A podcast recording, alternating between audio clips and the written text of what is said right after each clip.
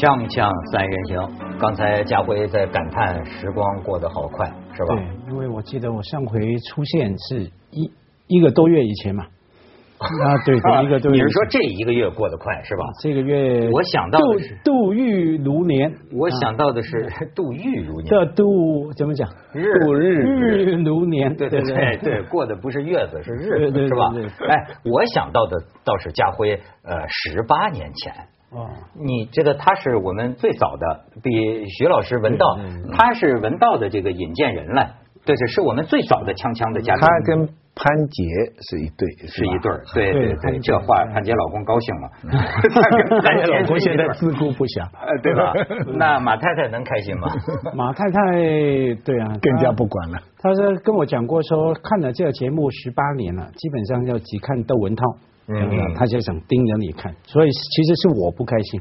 我为了满足他，我就只好来，你知道吗？哎，现在我们真的是十八年，更大的事情是凤凰二十年。最近这些天，我们台就呱呱呱啊，就是这个对出现了很多名人，对吧？这个呃，对，那天就是董建华先生，就是领着到我们这个棚外边这个参观，这帮导演呐，棚里的导演呐。错报军情啊！我他们说来了来了来了，然后我赶快就是说乱我乱拍马我经常想念董建华先生，董 建华先生的丰功伟绩如何如何。最后节目录完了，人家一进来发现老板带的是另一个领导，不是董建华。这家马光远说你拍马屁，这次拍到马腿上了。但是我很迷信，我总得觉得咱们得牵一匹马，就马有个有个有个姓马的，而且这个。你看，我们还做了这个钥匙扣锵锵的这个这个活动，给大家这个看看啊，这个三寸钉古树皮，这个这个除了给我自己留俩之外，哈，这个还有二三十个啊，二三十个，咱们怎么着呢？咱们这个锵锵跟锵锵这个十八年来或者十年来、八年来、三年来的这个老朋友啊，搞一个小活动，就是啊，怎么给大家呢？就是欢迎大家在我们这个锵锵的这个这个微博官方微博呃发发你的创作。你是写个打油诗也行，做个小 flash 也行，做个小视频也行，呃，这反正什么都行，用你的方式做出一个自己的小创意，很短的一个表情包是吧？小创作，然后我们从中呢选取一些，我们会在咱们十八周年的那个正日子，呃，给大家这个揭晓。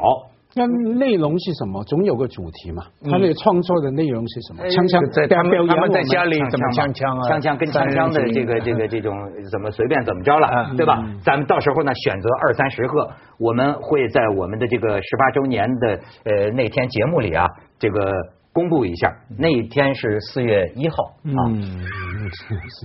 真的，真的，我们头一集就是愚人节，所以这事儿真假到时候看着办啊。这反正哎，大家要是不知道该怎么做呢，已经有很多朋友发来了，我们可以给大家举个例子。今天趁着徐老师在，我非得让他看一看，看看表情包，网友创作的。你看，我的猴，你们谁都别想要。你看这表情包，哎，挺好玩的。给我抱抱，看下边，想得美，给他也不给你。谁呀？周小正，你看，你再往下，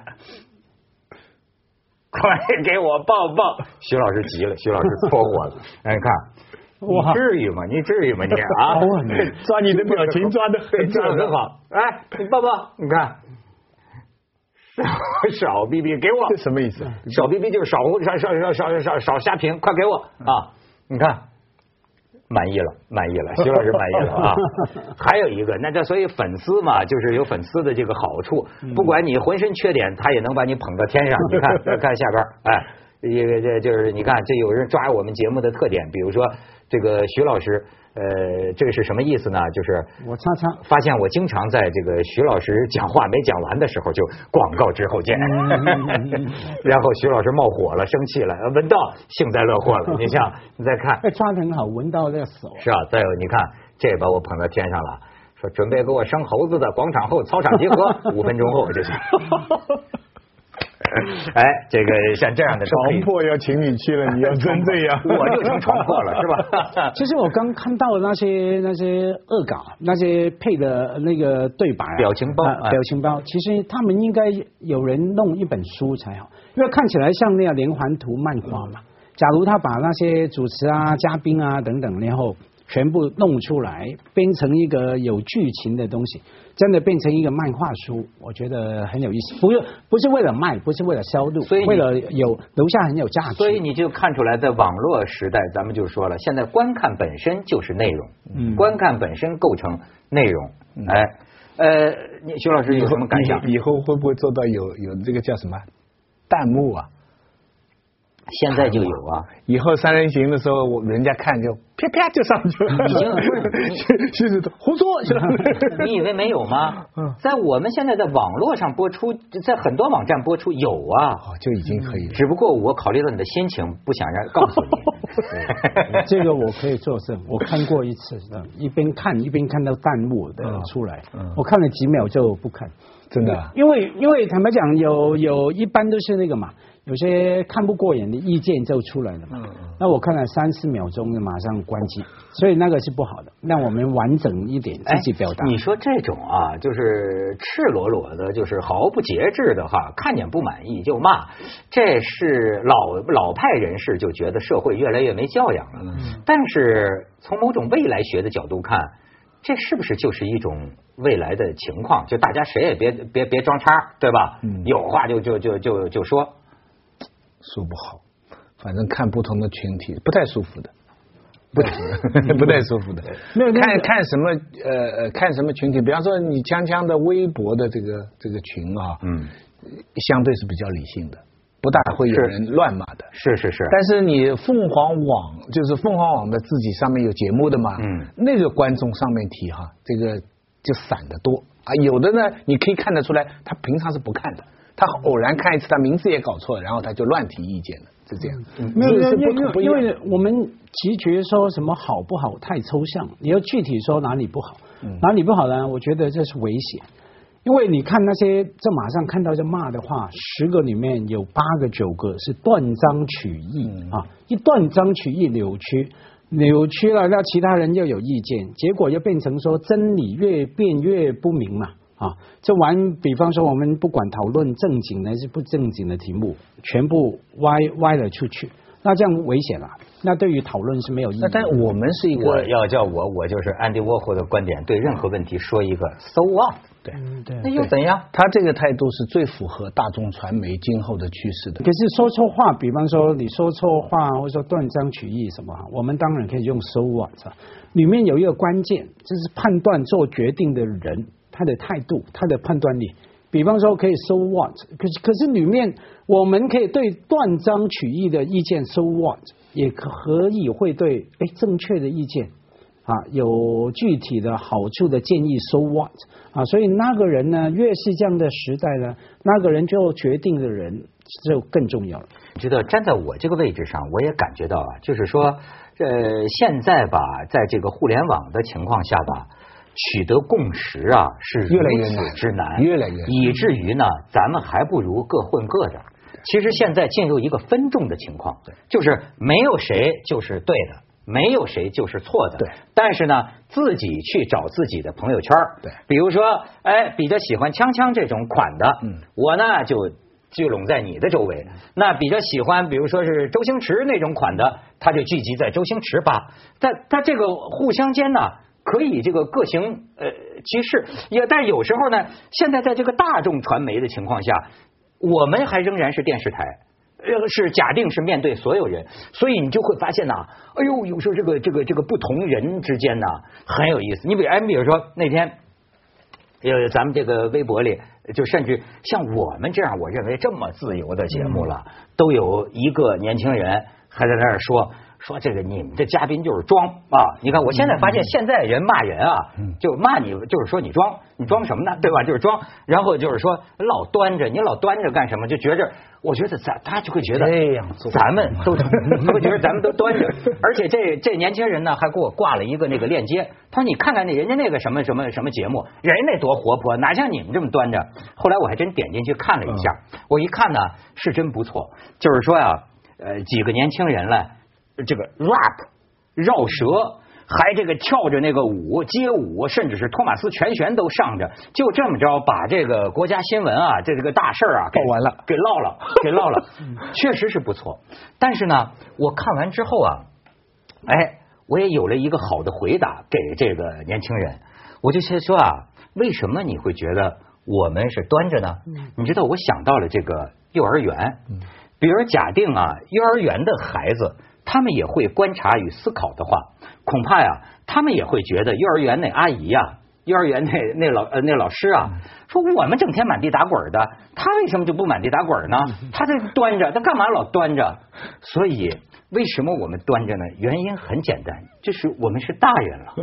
我们就说，你比如说，我后来想，我说你说年年轻人打个滚儿，一个鲤鱼打挺就起来了。你像我们这个徐老师心脏装俩支架的，他打个滚就躺那儿了。下次试试看，下次试试看吧。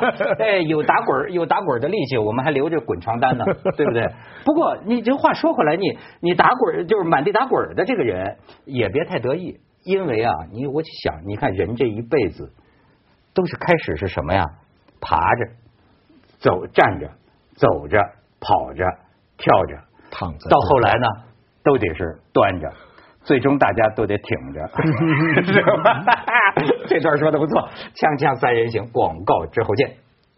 啊，对不起啊，我刚才霸占这个马太太的视线太久了，是吧？我在这说那么一大段，接下来呢，这个这个你们两位说说啊，这个让另一个人就占领我们的这个视视野。这个人呢，我老咱们节目提过好几次，因为呢他在凤凰待过，哎，邓文迪最近又上邓文迪在凤凰待过，哎。不但在凤凰待过，跟我还玩过。嗯，玩 玩什么意思？你不知道我你在化妆间没听到 种种的英文叫 play 啊？这事儿邓小姐不能不承认。哎，怎么玩？我们一起曾经弄过一个游艇啊。不光我一个了，一群人到香港的一个岛，当时大家都穿着这个游泳衣，哎，我已经说第八遍了，但是这是我的光荣，对吧？这我跟文迪小姐都穿着泳衣，躺在沙滩上漫谈过未来的人生啊。后来过了不长的时间之后，我觉得他的人生就和我的有了很大的差别。我就是 你这个叫同船呐。呃，我有个朋友。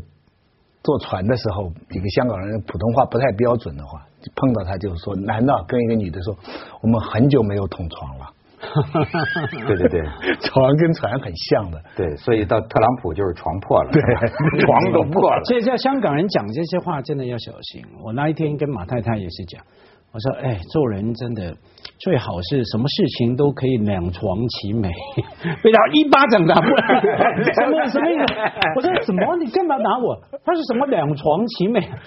讲了半天两全其美，我说这是不晓得怎么办。台湾人，对我的那我？所以我香港人要小心。哎，你应该让你太太看看《纸牌屋》，我觉得《纸牌屋》里透露出来的这个女权的这个意识啊，强烈到一什么程度啊？对，就是对对，我看我他陪着我看全是应该这强烈到就是说你你这话应该是马太太跟你说的，两床其美，甚至三床其美。那假如你说的是那段三人行的剧情哈？我觉得当然呢，美国嘛，一般都有女权意识比较高涨，可是整个还是在男权的下面来运作的，最后还是老公批准，老公说我接受，我容许。哎，别忘了是那个总统邀请那个男男记者、男作家去他们家给他们三人行的啊，所以还是在还有任何的女权，还要获得男权男人的点头，你才能运作。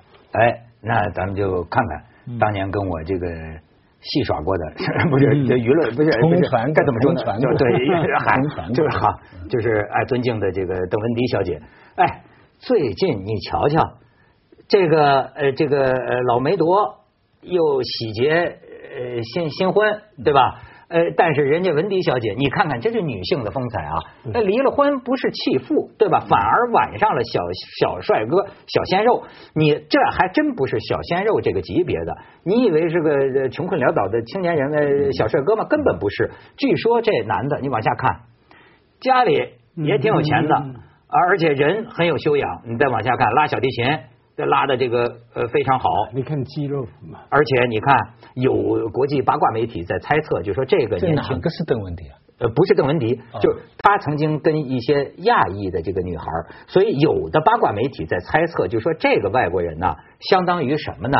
哎，就是说英语里有没有一个词儿叫，就是喜欢亚洲人英文叫 yellow fever。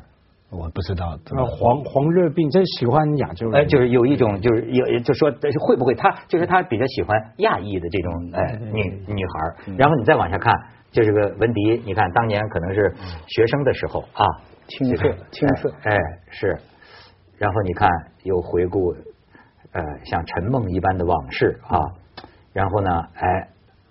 这布莱尔对吧？嗯，据说就是他跟布莱尔的事情是吧？那我倒不知道，我是听说最近布莱尔跟他太太关系也不太好啊。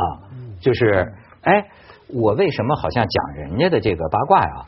就是咱们说了，今年要为女权讲两句话。我现在就看到这个女人跟女人之间互相写文章啊，也在互相攻击。因为我现在我今天看到一个文章，这个文章就讲啊，当年就是离了婚。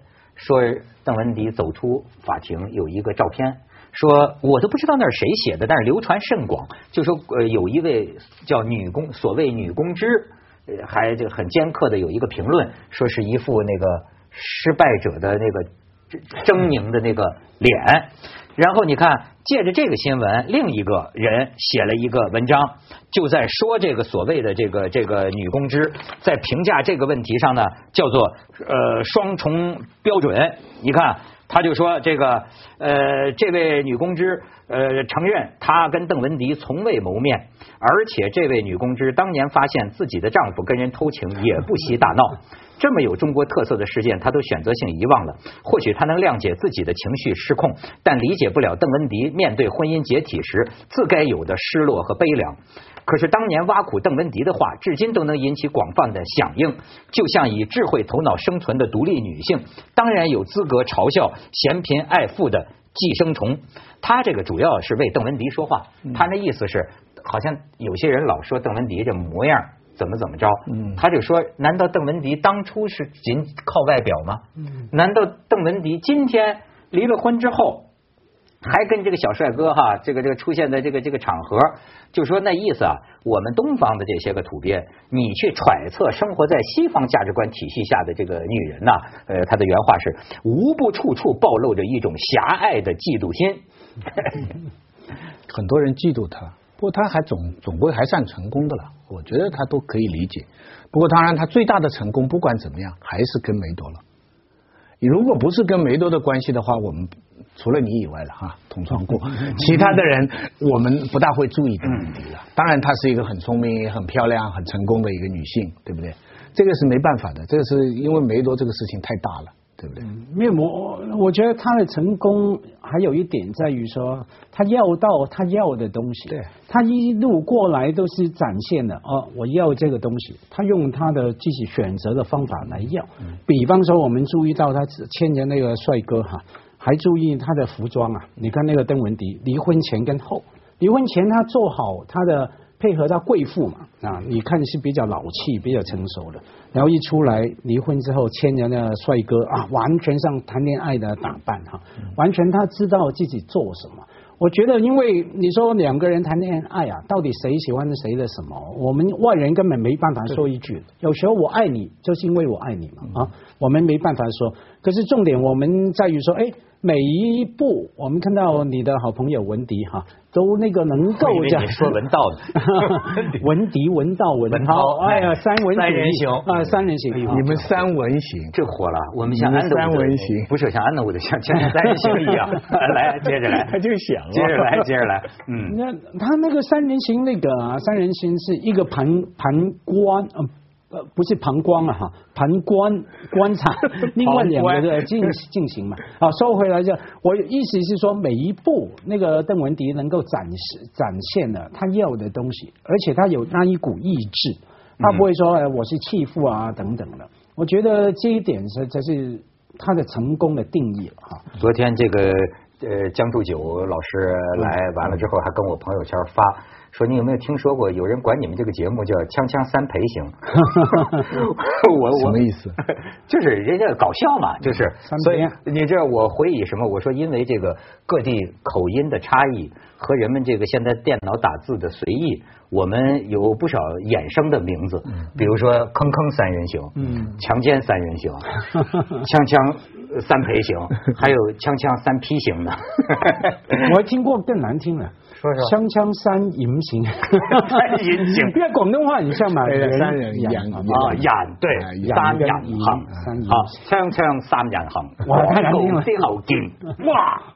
其实像马太太这样的这种贤良的这种这种价值观啊，我真的觉得可能慢慢在过时。就是我在跟今天的这个小妹妹接触的时候哈、我越来越感觉到，真的这个女性的这种自主啊，这种这种意识啊，呃，几乎是本能的了。就对对他来说，就他凭什么？经经常是就是呃，像我们这种老的觉得啊，男人怎么样，女人怎么样，对吧？对他们可来来说，好像他脑子里有根筋，你知道吗？就是砰一下，凭什么我该打扫卫生啊？凭什么我我我我该怎么怎么着啊？哎，这个马马马太太，可能我刚表达不清楚，所以他就是很有自主性啊。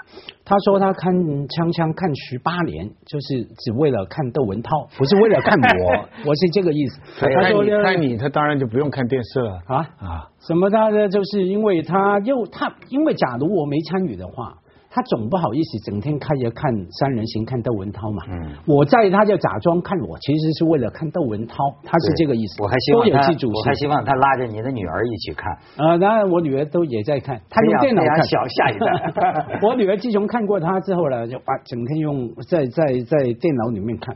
我说咱们学习嘛这今天是吹捧我还是吹捧文迪呢？就讲正题儿嗯啊。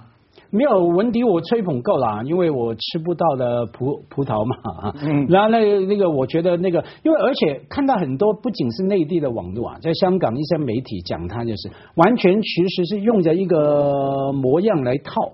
套等于一定是说他计谋很深，看到人家有钱，甚至更难听的哈啊，嫁给一个年纪大的，希望赶快有遗产，等等等等。那那那乱七八糟，那我所以，我每一次看到我都非常替他呃不不服气。常规思维是他他跟梅夺的这一段容易理解。嗯那现在一个年轻的男的又帅又有钱，跟他好，应该比他小是吧？嗯这种关系人家一般就比较怀疑，这是常规的，一般的人的。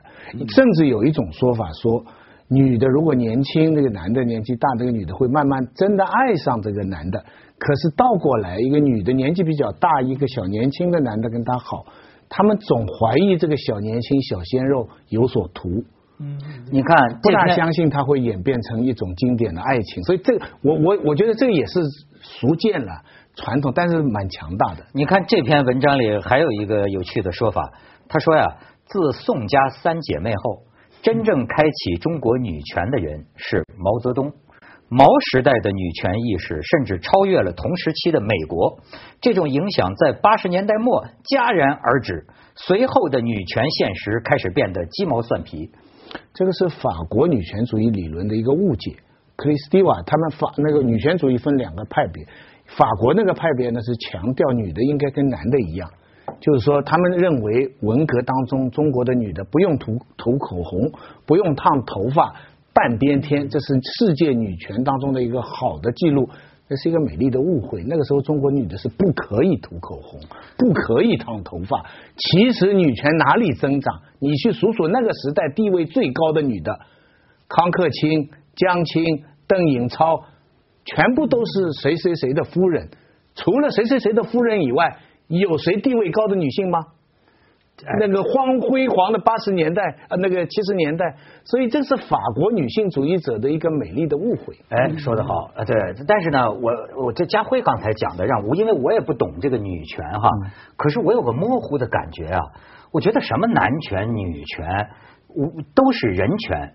我觉得有时候讲这个个权，个人的权利，有时候一点个人的这个良善之心，你觉不觉得你在男女关系方面有点什么事儿？周围这帮子小市民，就这种以小人之心、以市民之心夺别人之腹，你知道什么呀？这嘀嘀咕咕、嘀嘀咕咕八卦，这种有时候我也参与，但。